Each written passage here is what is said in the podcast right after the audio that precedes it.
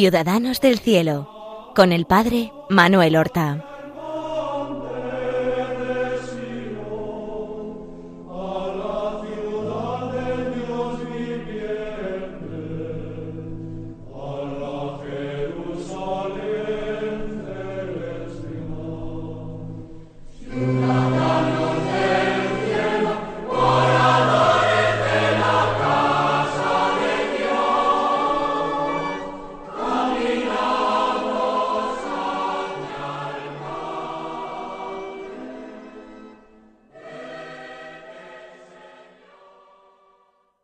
Buenos días, queridos amigos. Damos comienzo en estos momentos a una nueva emisión del programa Ciudadanos del Cielo en las ondas de Radio María. Queremos hacer llegar a todos nuestros oyentes la vida y las virtudes de nuestros hermanos los santos que han testimoniado a Jesucristo y su Evangelio no solamente con palabras, sino con obras, con toda su vida, y en el caso de los mártires, con el derramamiento de su propia sangre, como supremo testimonio de fe y de amor. Y precisamente hoy vamos a hablar de otro mártir, no de un mártir ilustre en el sentido de ser muy conocido y muy venerado. Un mártir que perteneció a una cristiandad hoy desgraciadamente desaparecida, absorbida por el Islam en el norte de África. Esa grandísima eh, cristiandad del norte de África, esa iglesia cartaginesa que dio a la Iglesia santos padres de la Iglesia y doctores de la talla de San Agustín. Pero vamos a situar la época en que vivió nuestro mártir y decir quién era. Se trata de un obispo mártir que vivió a finales del siglo V de nuestra era y que sufrió el martirio por Cristo en el año 505. Se trata del obispo San Eugenio de Cartago. ¿Y quién era este hombre? No hay muchos datos biográficos que podamos aportar.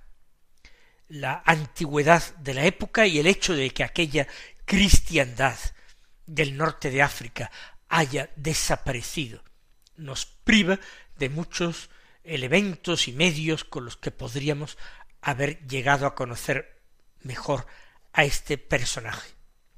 Pero comencemos por la época en que vivió. Se encuentra el imperio romano en su agonía, en sus últimos estertores cercado por enemigos, enemigos que vienen del norte, del sur, del este y del oeste. Por una parte, recordemos aquella amenaza por el oriente de los unos. A su frente el rey Atila, llamado el azote de Dios, temido, que llegó a liderar el mayor imperio venido del oriente y que llegó hasta la Galia, saqueó Italia. E, en la Galia fue derrotado por el, eh, por el general romano Aecio, pero había devastado Italia, no llegó a conquistar Roma y tenía en su ejército no simplemente eh, guerreros orientales, sino que era una coalición de pueblos bárbaros, entre los que se encontraban los mismos ostrogodos. Fue algo efímero. Sin embargo, del sur venía otro peligro, que eran los vándalos, otro pueblo bárbaro. Al frente de los bárbaros, un rey Genserico, que es converso al cristianismo arriano y odia profundamente el catolicismo, de tal manera que se ha propuesto terminar con el catolicismo. Es un personaje que podríamos decir antipático. Era un hombre pequeño de cuerpo, cojo, además, aunque también tenía ciertas grandezas y altas miras. A veces era preso de ira furibunda y no sabía contener su cólera, pero por otra parte era muy moderado en otras cosas de su vida. Tenía una moral bastante estricta en ciertos asuntos.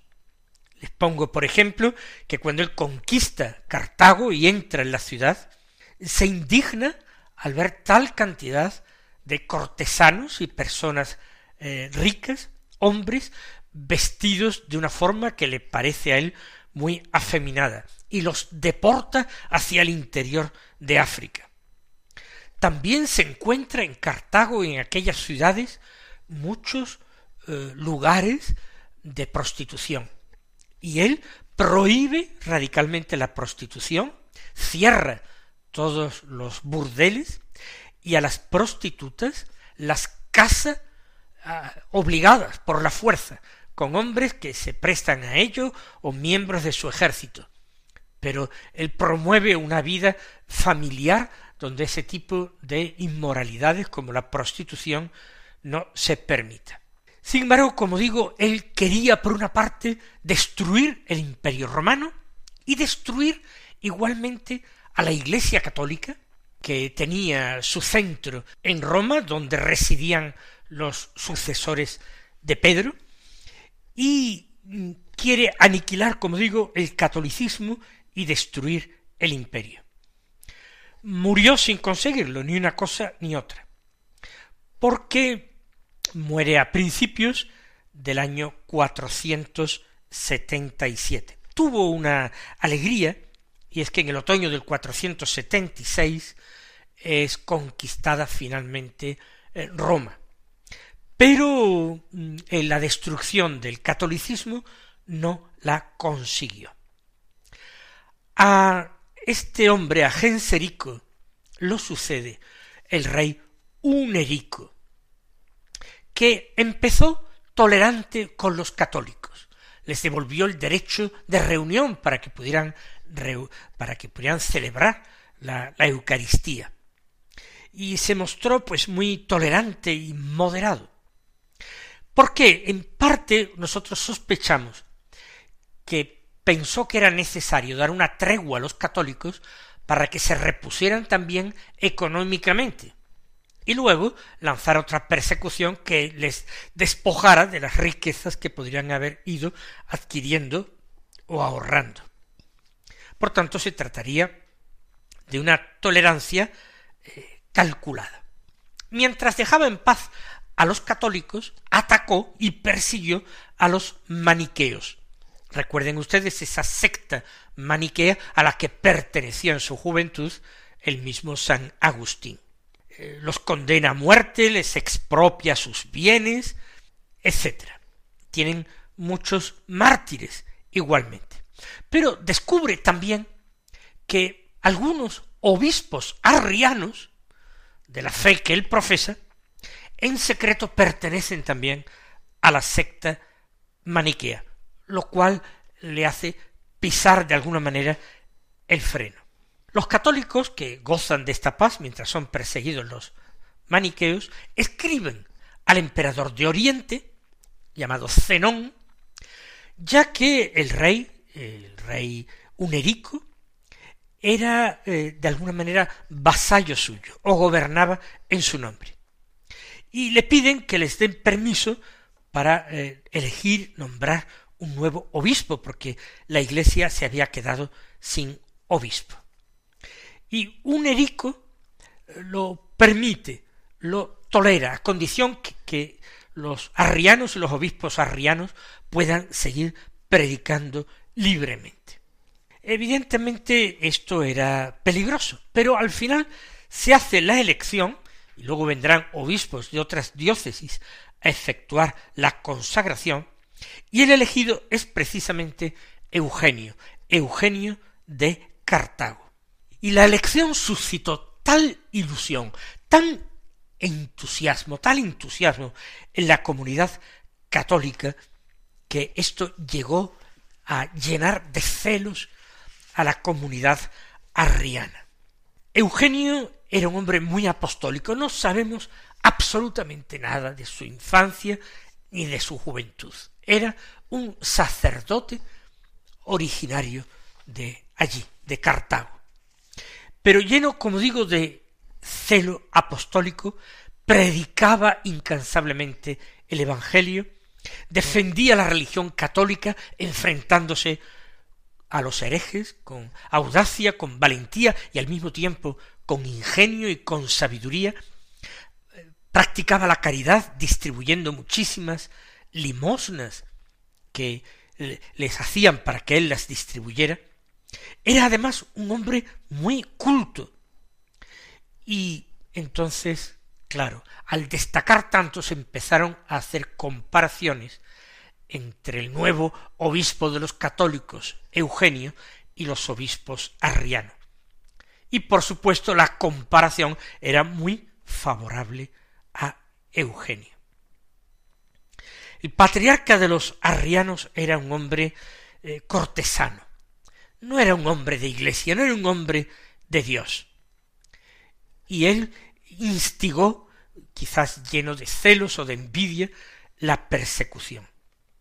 De forma que el rey, un serico, prohibió a Eugenio predicar en público, enseñar desde la cátedra episcopal, eh, recibir en la iglesia a personas eh, vestidas con los trajes usuales entre los vándalos, que atendiera a las personas que habitaban aquellas regiones antes de la llegada de los vándalos, pero los vándalos tenían que ser arrianos, y por tanto nadie que tuviera aspecto de vándalo debía entrar en las iglesias católicas.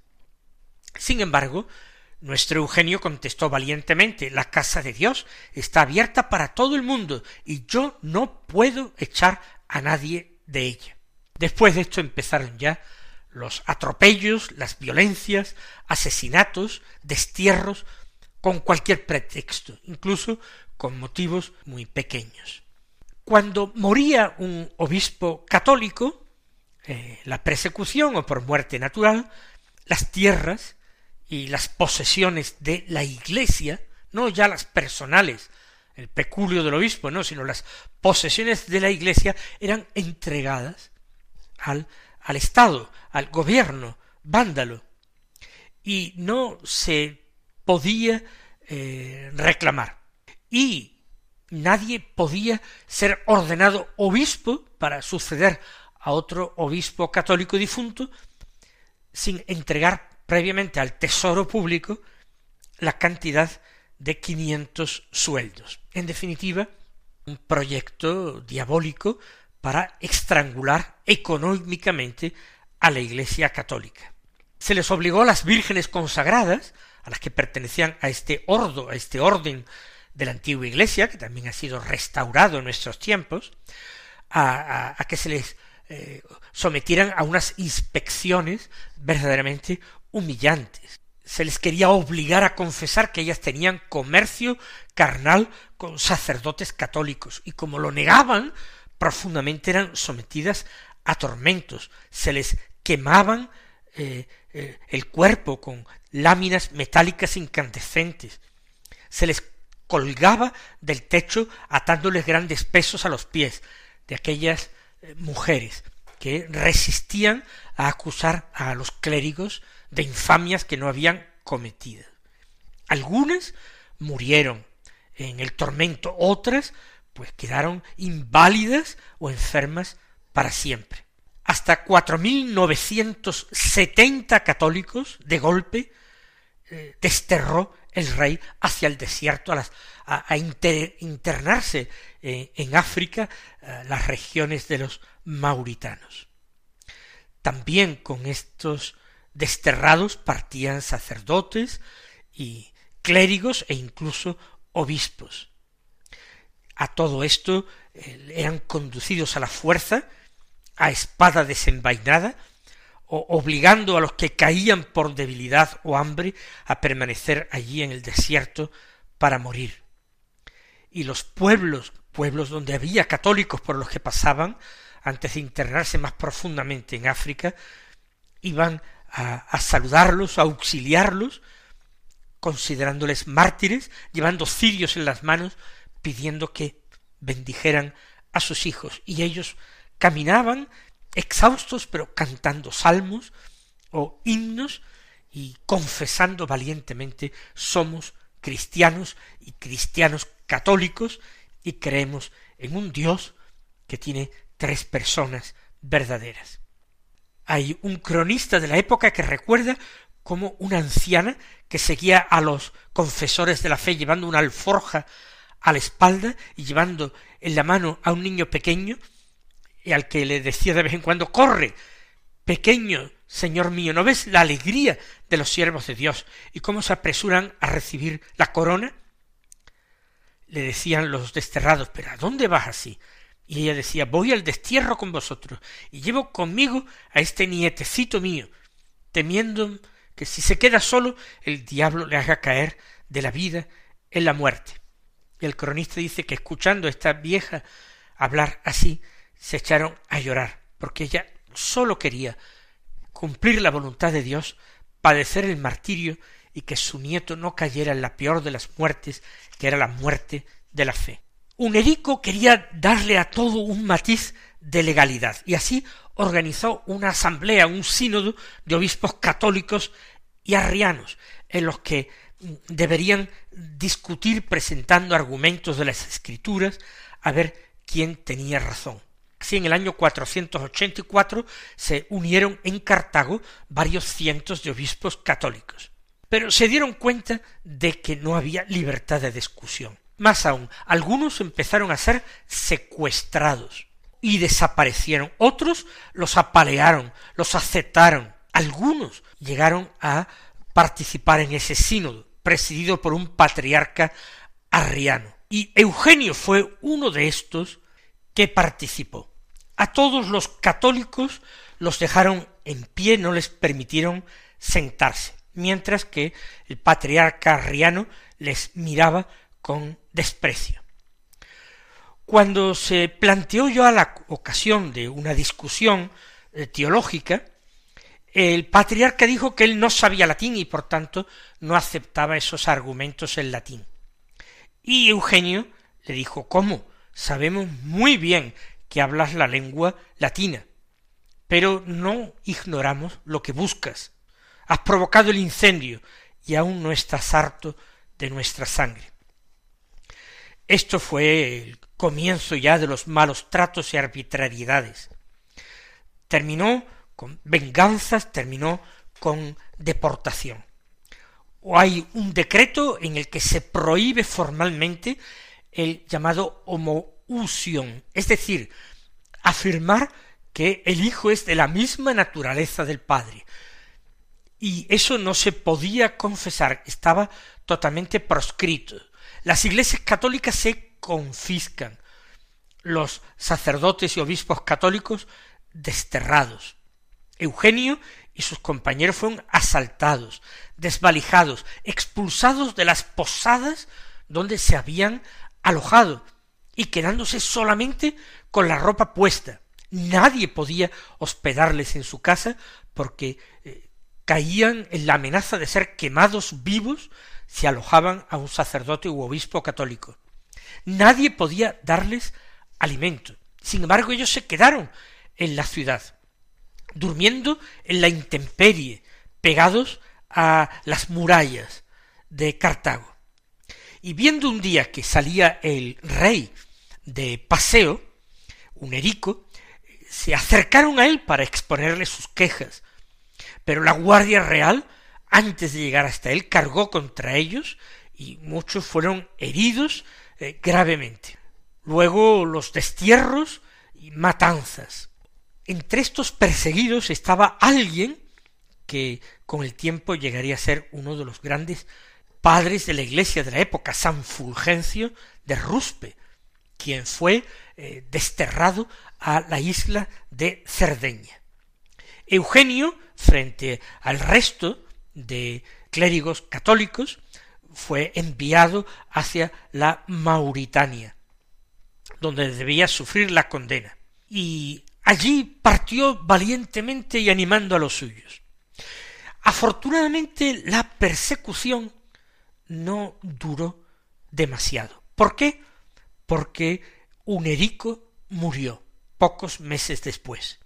Y entonces se abrieron las cárceles, se les permitió el regreso a los que habían sido deportados, entre ellos Eugenio de Cartago, el obispo. Y entonces él puede volver de nuevo a la ciudad, sentarse en su cátedra, enseñar, predicar, debatir con los arrianos. El rey que ha sucedido a Unerico se llama Trasamundo, y parece que sabía algo de teología, era arriano, por supuesto, pero le gustaba discutir con los católicos, y hablaba latín, de modo que discutía en latín. Sin embargo, el enfrentamiento dialéctico con Eugenio le llevó a tener que admitir la derrota, porque los argumentos, la elocuencia y la santidad de Eugenio se imponían totalmente. Además, fue un error de Eugenio el alabar o hablar positivamente del emperador de Constantinopla. Y eso fue ya demasiado para Trasamundo, el cual envía a Eugenio otra vez al destierro. Esta vez Eugenio partirá hacia Europa. Parece que el barco que le llevaba al destierro se desvió hasta las costas del sur de Francia, y él llegó a establecerse en la ciudad de Albi, una ciudad que daría su nombre, por cierto, a una herejía ya en la Edad Media, la herejía de los albigenses, a la que se enfrentó Santo Domingo de Guzmán, el fundador de los dominicos, albigenses, también llamados cátaros en algunos lugares. Allí en Albi, Eugenio terminó tranquilamente su vida.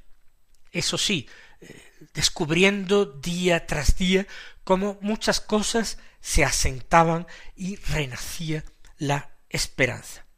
Allí terminó sus días, allí murió, allí fue sepultado y fue considerado mártir, aunque no murió en el tormento, porque había padecido el destierro por Cristo había padecido dos destierros por Cristo y se había enfrentado a innumerables peligros y penalidades por su fe. Mis queridos hermanos, que el Señor os colme de sus bendiciones, os conceda la fortaleza de los mártires y hasta la próxima semana.